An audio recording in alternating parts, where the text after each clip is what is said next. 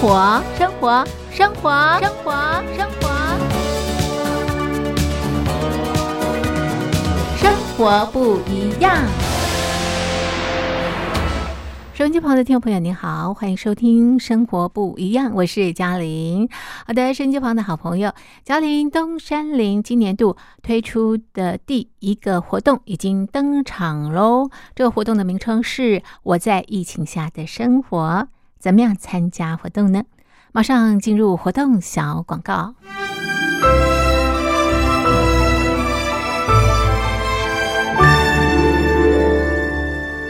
我在疫情下的生活。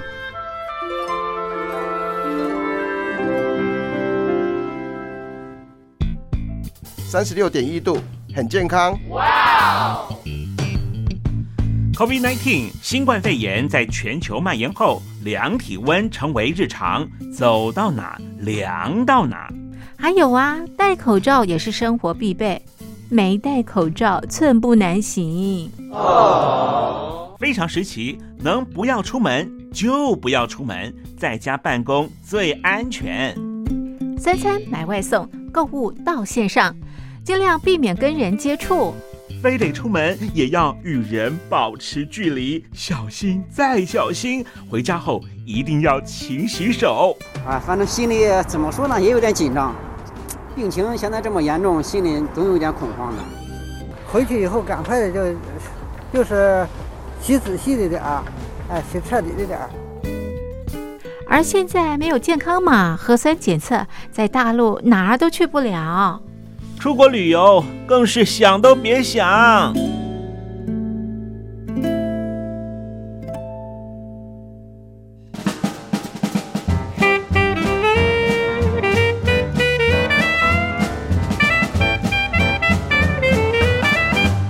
COVID-19 新冠肺炎发展至今，你我的社交方式、饮食习惯、娱乐形态、工作模式都产生变化。你的生活因为 COVID-19 新冠肺炎又有什么样的改变呢？马上写下来参加征文活动。我在疫情下的生活，就有机会得到短波收音机哦。活动从三月一日进行到五月三十一日。来信请寄台北邮政一七零零号信箱。台北邮政幺七零零号信箱，嘉陵东山零收。电子邮件请寄 lily 三二九 at ms 四五点 hi net 点 net，l i l i 三二九 at ms 四五点 hi net 点 net。我们期待您的来信。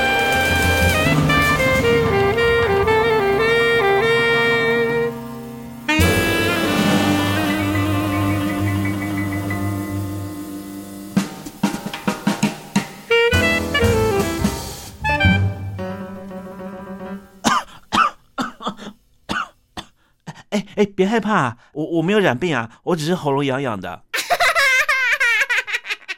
我在疫情下的生活，好，现在咳嗽呢，都很担心别人啊误会误会我们啊染疫了，对不对？好，所以呃，其实这也是生活的这个改变。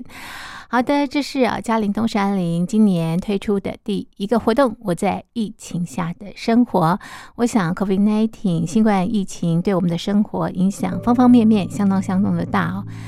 收音机旁的听众朋友，感触一定非常非常的深刻。只要写下疫情对你生活的改变，寄给我们，就可以参加抽奖，就有机会拿到我们的短波收音机。活动进行到五月底，请大家告诉大家，赶快来参加活动。嘉陵东山林在台北等候听众朋友的来信喽。可以不要吗？对我存在冷的都是他，你笑得我放空。窗外风很大，仿佛贯穿隔着你我的咖啡桌。如今的发梢不朝着我摇动，波斯的糖包我关心随侧伺候。早感觉到，却似乎从不多想的，从未说破，改变最痛不过就是分。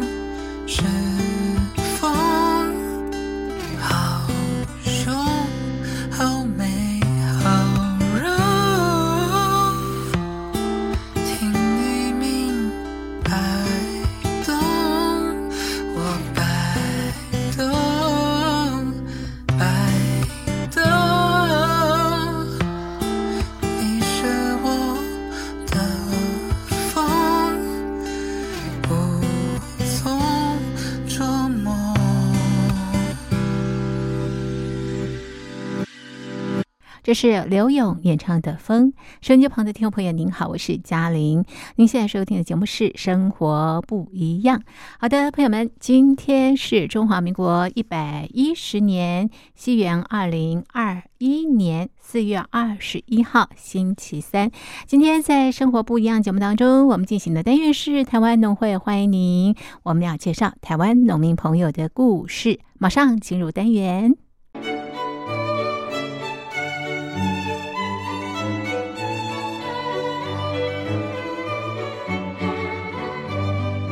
现在进行的单元是台湾农会，欢迎您。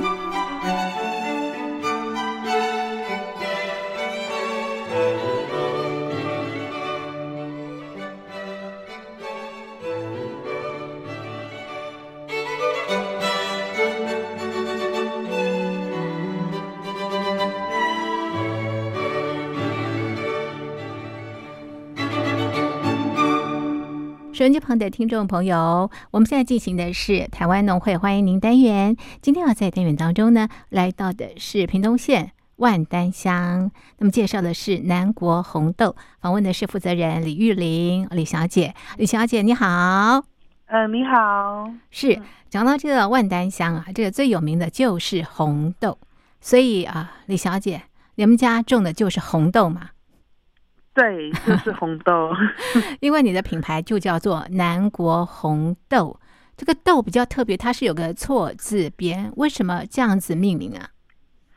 嗯，其实当初是还蛮简单，因为我爸爸就是想说命名的时候，因为红豆生南国嘛，嗯就是想要用王维这首诗，然后直接命名南国红豆。嗯然后在注册的方面的话，我爸爸就举就是红豆，因为是大宗的嗯食品，所以其实它是没有办法注册。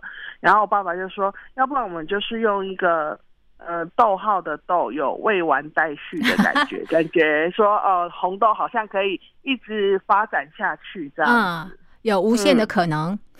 对对对，哎、所以你们家种红豆传到你第几代啦？呃，传到我目前是第二代，因为其实我们的品牌年龄是非常小的。是，我爸爸大概是呃二零一三年嗯。呃草创这样子，嗯然后他大概做两年的时候，他因为他他呃因为意外，然后就是跌倒昏迷了。嗯嗯，对，，然后我才回来接这样子，然后到目前为止大概已经六七年有了。嗯，嗯，那你之前从事什么工作啊？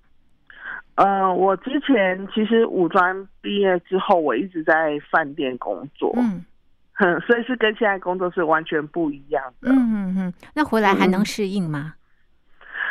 嗯，前两三年，其实我个人是觉得还蛮痛苦的，嗯嗯嗯，是那个痛点在哪里？就是呃，一就是因为爸爸一直昏迷的嘛，因为他嗯昏迷大概半年多，是，所以要承接他原本的工作。然后其实呃，很多其实我还蛮羡慕很多人，他都是有爸爸可以把手把的这样教。嗯嗯嗯可是呃，等我要接手的时候，是一切都是很仓促的，嗯，是，然后呃，你也没有办法问人，嗯然后可能亲戚或邻居他们帮忙其实是有限，因为其实大大部分的工作都当初都是爸爸一个人在做，嗯。对，然后就是变成说，呃，是靠大家一起摸索嗯。才把那个，比如说呃，我们是用洗豆的方式，嗯。这些才是慢慢的完成这样子，啊，到可能有三年的阵痛期之后才会比较好一点点，这样，嗯。现在现在比较稳定一点。嗯，哇，所以当时回来是不得不哎、对，因为其实我从小就非常不想当农夫，为什么？为什么？因为我记得我记得小时候啊，嗯是。暑假人家不是都会有采收，比如说、呃嗯槟榔啊，然后槟榔不是采收完之后，就是可能要处理、要解难、要什么的，嗯嗯，然后我是记得这是我小学的噩梦，就是都会被大人就是说，嗯嗯，叫的很，就是你嗯。必须早起，然后早起来帮忙，然后你可能你采你在那边处理的就花了你半天的时间，嗯嗯。然后那个工作又是很千篇一律的，是就是很固定惯式的动作，然后小朋友就会觉得超无无聊 然后暑假都没了，对，然后整个暑假就是一直在那个，都没办法玩，都嗯。会想办法的把就是装懒啊什么去逃过这些事。然后我就跟那时候我记得我还跟我爸爸说，嗯我长大一定要好好的好好的读书，嗯 我不想要再当农夫。但是人生就是这么多的意外耶。对对，对，不是你们家只有你一个孩子吗？呃，还有我弟弟，所以一开始的时候是、呃我弟弟去种植，然哦后，是，我这边是做后面清洗整理的那个，嗯，就清洗跟整理红豆这样。是你们有分嗯。工，对对对对，是是。好，那我们来谈谈这个红豆啊，它整个的一个种植的过程好不好？你们怎么种的啊？呃，我们是用自己会留，从一开始的种子，我们是自己留种子，嗯嗯，对，然后用机器的方式去种，嗯嗯。嗯，留种子，那是什么样的种子？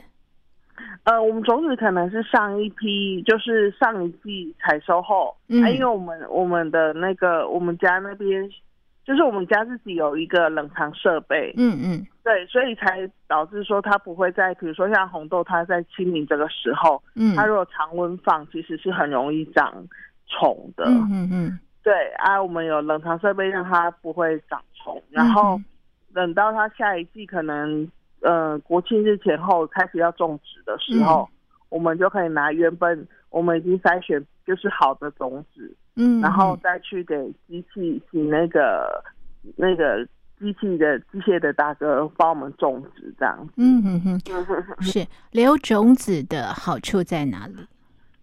嗯，第一，你可能你比较不会说，呃，你拿到的是有混种，因为其实现在红豆它有三个品种，嗯。然后其实有时候大家会因为惯性种植，就是我们一开始种植的时候，他会觉得说，因为呃现在有八号、九号、十号嘛，嗯嗯。那呃万丹这边的话，大家都比较偏重八号跟九号，因为十号其实蛮大颗，然后他们会觉得还蛮不好照顾的，嗯。对，然后八号是最好种的，所以他们会先种，可能有些农夫他会先种九号，嗯，然后九号他又他又呃觉得说，呃好像要补一点，但是因为九号如果你再补九号的话，可能生长期会不太一样，哦，所以他们就会再补个八号比较好种，对，然后有嗯。时候可能又混到十号的，所以嗯就全部可能整整区填出来，可能就我们我们常笑称说应该是十七号豆。对，啊，因为是。自己留种，它嗯。你第一你可以确保品质，嗯。然后确保说你的红豆是没有被混豆的，嗯哼。然后你种植的一致性跟成长其实都会比较稳定的。嗯嗯嗯，混豆为什么不好啊？嗯，混混豆豆的话，它其实嗯、会变成它可能两个一，我我我自己解读啦，因为它、嗯它可能是两个基因，它会不太就像呃，如果你的红豆汤嗯里面你可能混到八号、九号、十号。那有些大颗，有些小颗，你可能等你同样时间煮下来，哦，你可能你有些会熟，有些是不会熟的，哦对对对，啊，有些半生不熟这样。是好，所以你嗯们啊、这个就是自己留种子，就是能够保持豆子是一致的。那你们是几嗯号豆啊？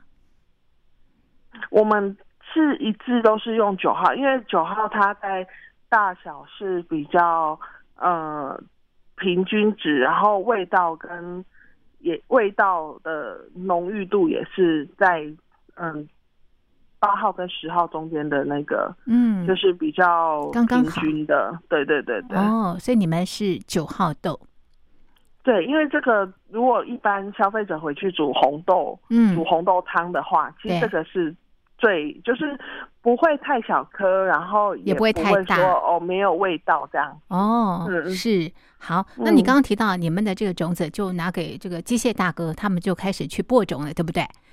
对那，播种之后你们要照顾吗？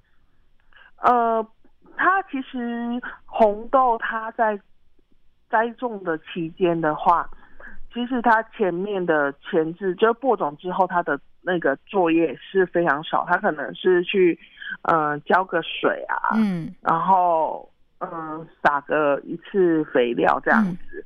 其实它前前期是比较简单一点，嗯。可是它到大概开花期的时候，嗯。它就是会有虫害，因为会有一个叫蓟马的那个虫，嗯嗯，然后它会去吃那个花，哦，是所以就变成说，在开花期到收成的时候，呃，像我弟弟他就是可能，嗯、他会去开始去喷药啊，嗯嗯。然后去去整理那些红豆啊，因为那开始慢慢开始要结豆荚了，所以就会有老鼠，然后可能要去填补那个老鼠的洞，这样。哦。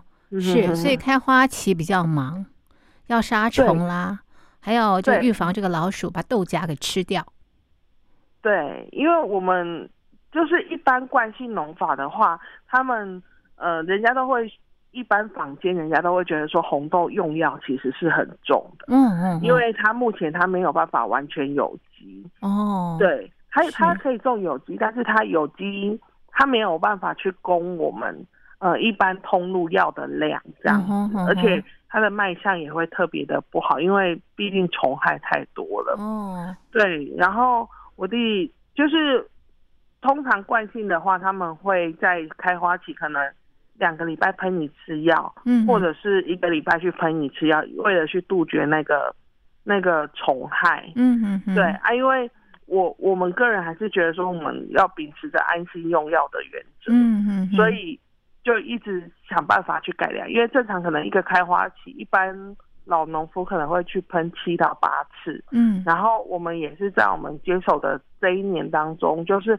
慢慢的去递减，看是怎样是最好，嗯、嗯。可以不要说有效的嗯。防治虫害，但是就是把虫害降到最低。降到最低所以我嗯。们家现在的话，呃，一个开花期就是有试过只喷三到四次哦药，这样那减量很大哎，对对对，因为毕竟喷药，嗯，就是而且我们有试着想说用一些比较天然一点的，因为像有一些呃大哥他们就会教我们说，要不然你用那个益生菌去喷看看，嗯就是养乐多。对，所以他说他觉得那个是有效，所以我们会去试试一些比较天然、比较嗯自然的方式。嗯哼嗯嗯哼，所以还在不断的尝试当中。对对对对对，希望有朝一日可以那个，就是把红豆那个药很重的那个是 那个污名 把它撕掉。把它撕掉。好，哎，那要种多久才能够采收啊？呃，四个月，其实四个月啊，这么快哦。嗯，哦，那决定哦这个品质好不好，或者是呃这个量多不多的关键在哪里？嗯，雨水，呃，雨水啊，哦，对，其实成也成败都在雨水。过多过少都不行因为如果雨水是适当的话，嗯其实红豆它会长得特别饱满。哦。然后，可是如果雨水太少的话，红豆它可能会变得比较小颗，然后比较像这两年就是没什么雨水嘛，哦，对，所以红豆就会比较偏小。哦，可是如果当雨水过多的话，对会怎么样？它那个红豆豆荚就会就会太重，然后就会倒到泥土，然后就变成那个黑黑粒的那个红豆特别多。哦，那卖相就不好看。对啊，可能这个部分我们后期就是要把它挑掉，因为嗯，那个煮起来它的口感也不好。也不好。是，嗯，那红豆一年几收啊？一年一收，就一收，就是在对国庆日之后种，然后四个月之后收成。对，大概嗯、呃如果在万丹这边的话，大概大家十二月中旬就会开始收，哦，然后大概一月的第一个礼拜，你就会看哎，怎么全部都换成水稻田了？哦，是啊，整个对，这个稻这是一个非常，快速，所以其实我们之我们有办一些，比如说像是呃食农体验啊，客人就会想说哦，我们要来捡红豆什么的，嗯真的都要很挑时间，真的时间不对就捡不到了。对，就什么都没有了。是好，那你们红豆其实也做了很多的这个呃附加的这个价值啊。待会儿再请你介绍这个部分。我们先来欣赏一首好听的歌曲，歌曲之后再回到节目当中。分明两边，你白与黑，我躲在中间。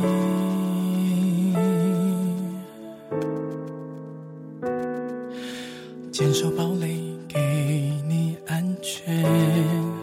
风来了，我飞。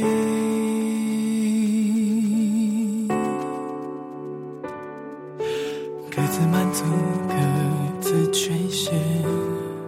却一脚的远。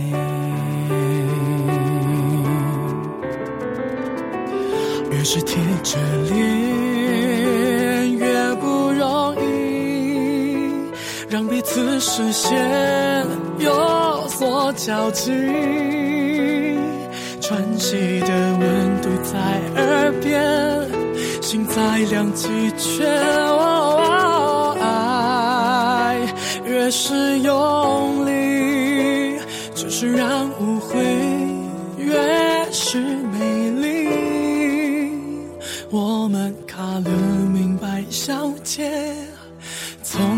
爱上 misunderstanding。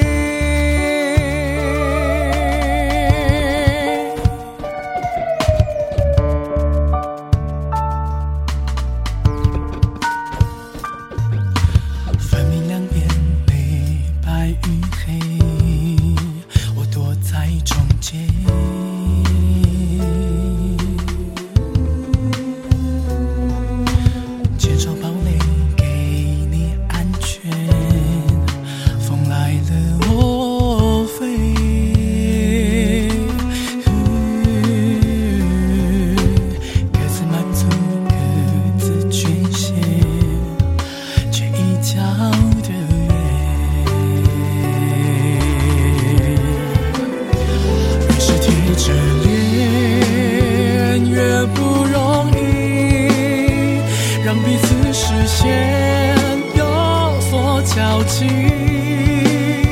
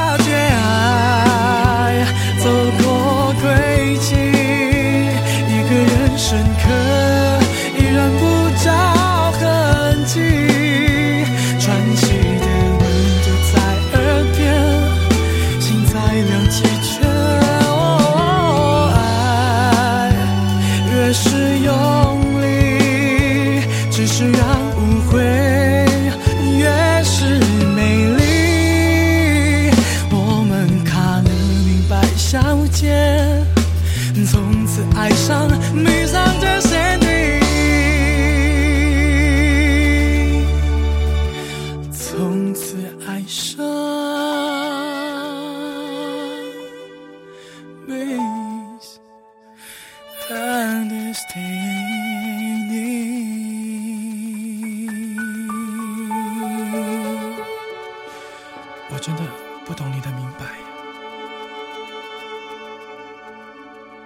手机旁的听众朋友，您现在收听的节目是《生活不一样》，我是嘉玲。我们进行的是台湾农会欢迎您单元。今天要在单元当中呢，来到的是屏东县万南乡，介绍的是南国红豆，访问的是负责人李玉玲李小姐。哎，李小姐，请问呢、为什么万丹的红豆这么的有名啊？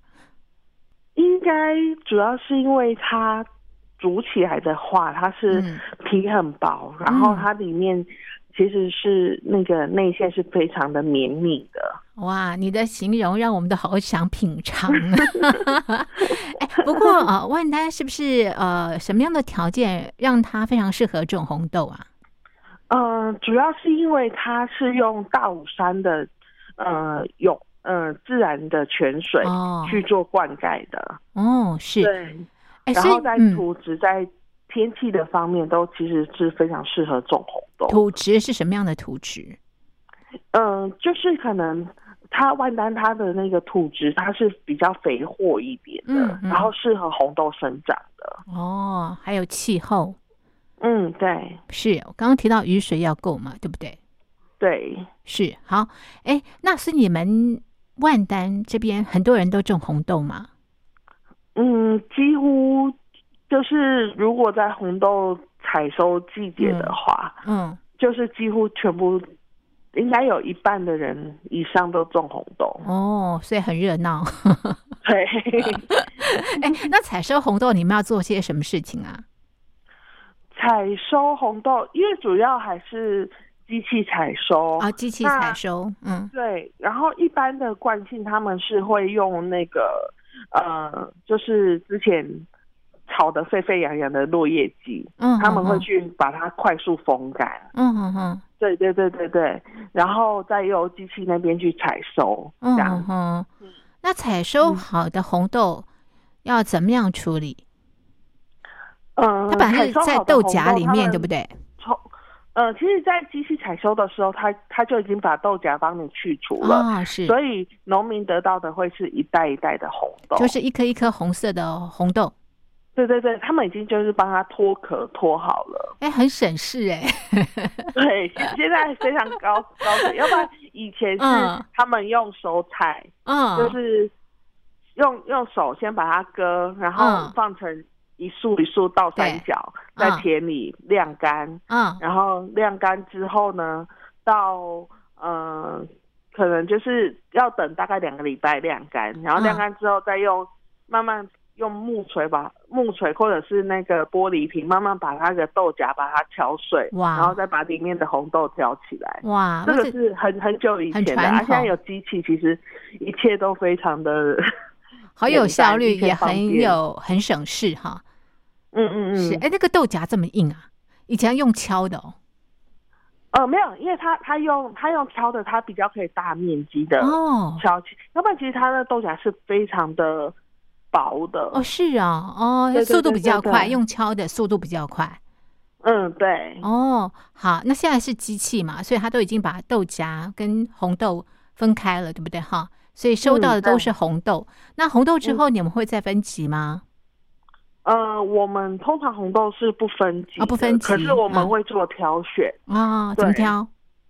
我们呃，正常他们是会直接就是呃去抛光，一般人的做法、他们会直接去做抛光，嗯嗯然后抛光之后，他们就是比较不用不用再去做挑选，因为每每一颗卖相就都会变得很好了。嗯哼哼，然后，因为我父亲他当初他就觉得说他要跟市场做区别，嗯嗯，所以他就是用水洗日晒的方式来处理红豆，哦。这样子一来可以保留红豆它那个豆豆子表表面上的豆粉的营养价值。哦，对。是是，对，所以所以我们从田里收成之后，我们是用水洗的方式，然后再做日晒五五个小时，哇哦，对。嗯，然后然后再把它储存到冰箱。那客人需要的时候，我们再拿出来，可能机器先挑过一次，然后我们再用人工再把机器它没有办法挑的，因为它每年红豆其实它就是，呃，种的方式，然后可能收成的样子都不太一样，有些可能是黑点会比较多，嗯嗯，然后有一些可能是破损比较多啊，有时候机器它没有办法挑的很干净，嗯。所以我们还要再用人工再去挑过一次这样。嗯，哇，你们真的是嗯。很讲究品质哎，对对对，因为呃，就是太多人跟我讲说，嗯。呃，红豆其实非常难煮，嗯，然后说你那个红豆都要浸泡啊什么的。啊，对呀没错，我、嗯。我真的是出去摆摊之后，我才嗯。知道说，哦，原来红豆要浸泡哦，因为我们从小没有这个困扰。所以你们家的不用，呃，应该是说，如果您买到的是新鲜的红豆的话，嗯，是，就是不管是不是跟我买，或是跟我们万丹每个农民买的嗯话，它其实是不用浸泡的。哦您洗一洗放到电锅里面嗯煮，一定会烂这样。嗯，很。好煮，嗯，对。是。好，那刚刚提到弟弟负责农场的部分，那你呢？你负责哪个环节啊？呃，弟弟负责田间的部分，然后我是负责那个嗯后面洗涤跟包装的部分，嗯嗯嗯，还有是销售。对，哦，销售。那呃，您刚提到这个南国红豆，就留下未完待续嘛，对不对？让这个红豆有无限的可能。那你们也的确让它有无限的可能，有哪些可能呢？嗯，我们第一，我们就是先做出了婚礼小屋，嗯，就是用红豆，然后结合婚礼的一些婚礼的商品，然后我们嗯做出婚礼小物，嗯，然后之后做出了呃年节礼盒。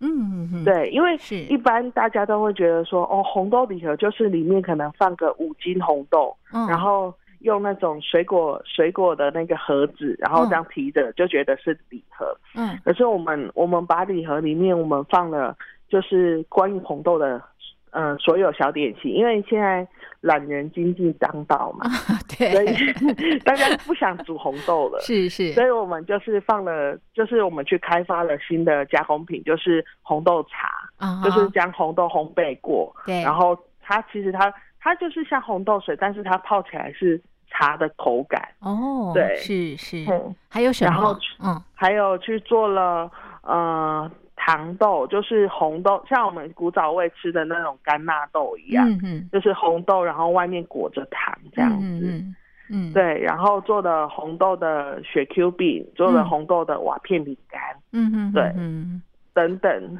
相当多哎。对，是。你你应该也跟一些呃年轻朋友交流，所以有很多的 idea，是不是？嗯，嗯，应该是说当初做婚礼小物，其实是我跟我爸爸的一个约定，嗯，就是嗯。我那时候我爸爸才刚创立南国红豆，嗯，然后我因为我一直在饭店的呃宴席部门工作嘛，嗯嗯嗯。然后我就跟我爸爸说，我那一天呢，我看到一个在一次闲聊，然后说我就跟他说，那一天我在我的那个就是帮客人的婚宴上面，他每一个他都放了一个小礼物，嗯，我就跟他说，以后我嫁人的时候，全场的宾客都要收到我爸爸送的婚礼，我爸爸送的红豆。对。哎，那，你啊，其实实现了。是一个这样的契机啊。哦，嗯。是是，那那个红豆小物是什么东西呢？嗯、我们它外面是一个呃中国风的一个盒子，嗯。然后它里铁盒，然后它里面可能会放依客人的需求，它可能会放红豆茶，或者是放直接吃的糖豆。哦对，好可爱哦。是，哎，你也参加台南后壁的青春还乡到顶点啊，是不是？哦，对，就是呃中华山林的活动。对对嗯、然后让你有什么样的灵感呢？嗯，其实，在那边我结识了非常多的好朋友，嗯，因为毕竟这活动已经很很多年了。是是，对，可是就是，呃，那时候比如说像结识田玉轩的那个微醺啊，嗯然后呃那个红龙果的、嗯白头嗯红龙果的证明啊，嗯还有玉米三项他们这样子。嗯而且我我会觉得。那时候其实刚接这个工作的时候，你会觉得你你会一直呈现说你一直好像很孤单的感觉。嗯嗯，因为爸爸没有办法帮你，然后其实嗯。家人的心思全部都在爸爸的病情上对面，对，所以那时候你自己一个人工作，其实很多时候都是哭泣的，边哭边工作，嗯就会觉得说，嗯、怎么还没有三十岁，然后爸爸就这样子，是然后是。可能你在社群社群媒体上面你看到的。就是你的同龄的朋友都出去玩啊，嗯出去就是家庭幸福的样子，是就会觉得怎么会是你你你来承受这些这样嗯，子？扛这么大的责任，对对对对。嗯然后其实认识他们之后，你会去开始就会觉得，呃，原来我不孤单。嗯其实大家都是有些真的就是为了接家业，然后有些嗯是因为他自己的兴趣，嗯嗯，然后有一些是他想要为他自己做一些改变。嗯，其实你这样听一听，你就会觉得，嗯，还蛮激励的，好像你你在这方面，你其实你你就是大家都各自努力着，嗯，然后过了那么多年，其实就是有时候大家都会打电话，或者是会会呃互通有无。比如说嗯。有一些资讯，他觉得他适合我的，嗯。或者是我觉得适合他的，嗯。其实大家都会互就是互相的告知这样子。嗯，其实嗯就会变成无形中，虽然不是一个团队，但是无形中就会有一个友谊的凝聚，这样。嗯嗯，感觉嗯真好。对，好，你你之前啊是不得不回家哦，那到嗯现在呢，你的心境上有什么样的转变？嗯，心意上我就觉得，我妈妈说，既然既然都已经结了，那就好好做。嗯然后我自己，我也其实我自己也没有想到说，在接手的时候会想到说会做到现在这样子的一个嗯局面。就其实感觉好像推出的商品，其实大家都还蛮蛮愿意捧场的这样。嗯，嗯那很有成就哎。对，其实 就是很多，其实在嗯我接手的大概三三四年的时候，嗯，我就我妈妈就有一次我，我我们亲戚就问我爸爸，就说：“哦，你女儿已经做成这样子了，嗯那你你要就是我我们都会，虽然说她现在身体状况不是那么好，嗯，但是我们就会说啊，那你要不要再回来接？嗯对，然后他就会说。”红豆是他不要管的，嗯就是都交给我，很全权的交给我去做这样。哇，这是爸爸对你很大的肯定哎。对对对，嗯 是好，哎，那节目的最后，你跟我们谈谈，你们家红豆都煮怎么煮啊？煮汤吗？红豆汤大家都知道，你们有没有比较嗯特别的吃法？嗯，我妈妈她其实她会有一个小小的那个小配包，嗯她就是他会把红豆，就是一般人家煮汤他会煮很多嘛，对不嗯，对对，然后妈妈她会把汤尽量少一点点，然后就是把红豆直接密起来，嗯，然后放到冰箱里面，然后想吃可能就加一点牛奶啊，或者再加一点水，然后可能哦可以做成红豆牛奶，或者是做成红豆汤这样。哦，随时都可以吃，对，嗯。然后就是您煮的时候，如果家里有电锅啊，嗯你喜欢吃烂一点，你外锅就放两杯水。嗯，哦，然后，如果是一般的，可能一般的口感的话，嗯你外锅放一杯水，然后你里面你的锅子，你就是呃豆子的比例是一，然后水是四嗯哦。是如，果你喜欢喝多一点汤，你就可以多一点水。嗯哼哼哼。嗯嗯嗯，OK，好，这个红豆汤要好吃哦，红豆是很重要的。怎么样挑红豆啊？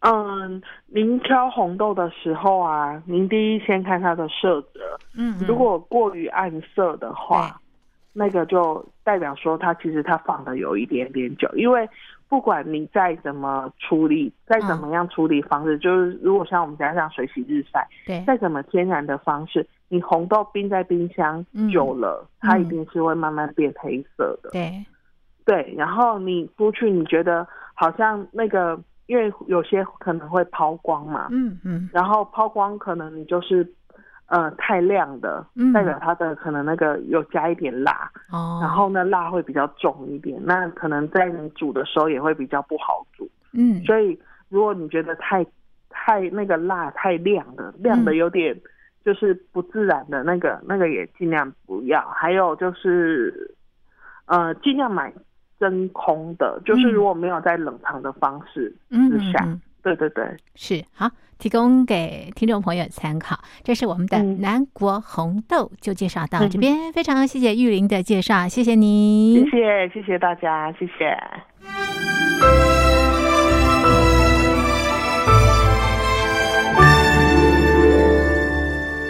我在疫情下的生活。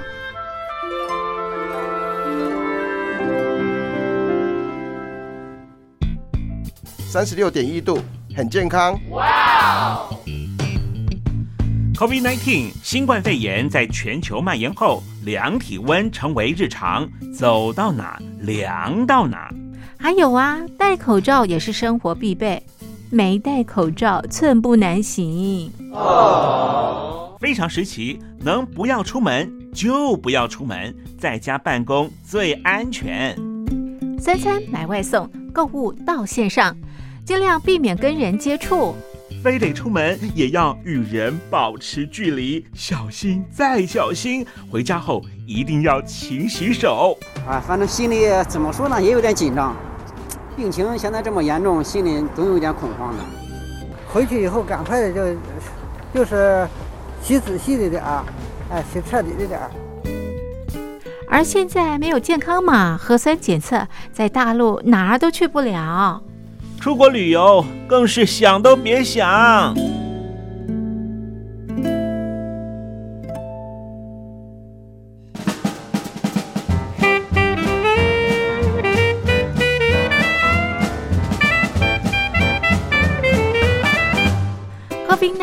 新冠肺炎发展至今，你我的社交方式、饮食习惯、娱乐形态、工作模式都产生变化。你的生活因为 COVID-19 新冠肺炎又有什么样的改变呢？马上写下来，参加征文活动。我在疫情下的生活，就有机会得到短波收音机哦。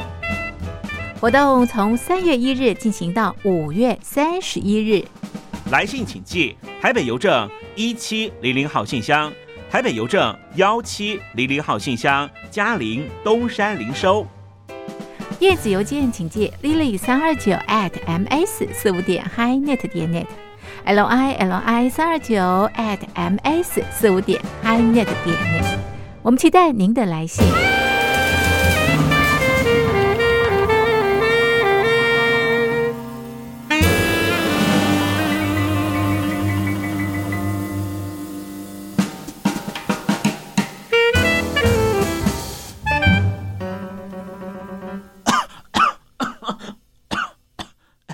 别害怕，我我没有染病啊，我只是喉咙痒痒的。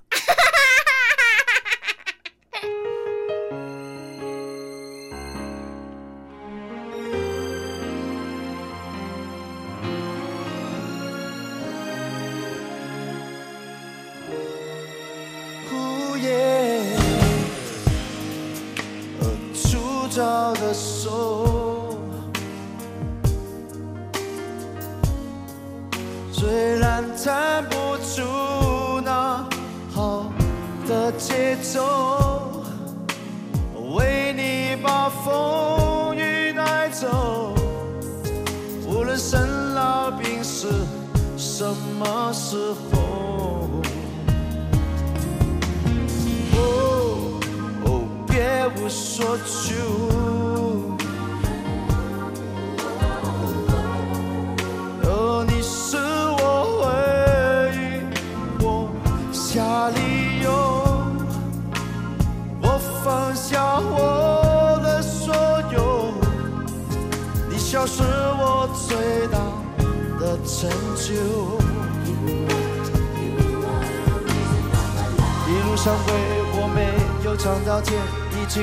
酒，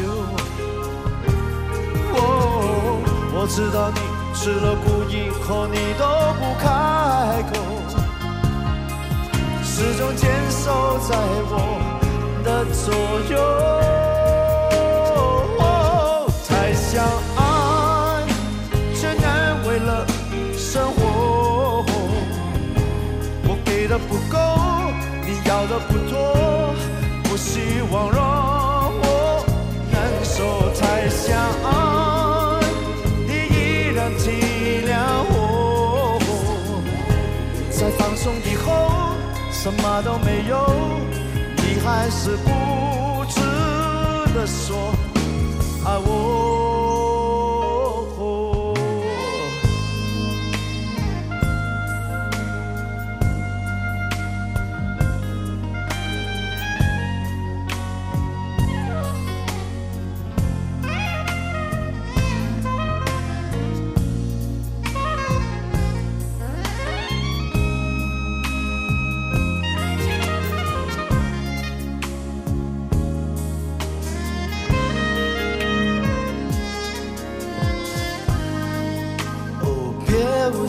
Shoot. you.